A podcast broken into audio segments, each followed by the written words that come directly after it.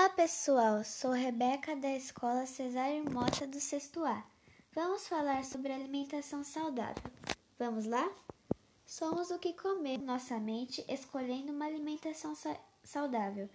Vamos começar pelos benefícios dos legumes, como beterraba, cenoura, pimentão, pepino, etc. Eles ajudam a fortalecer o sistema imunológico.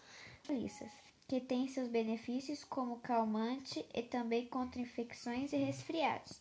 Escolha bem seus alimentos.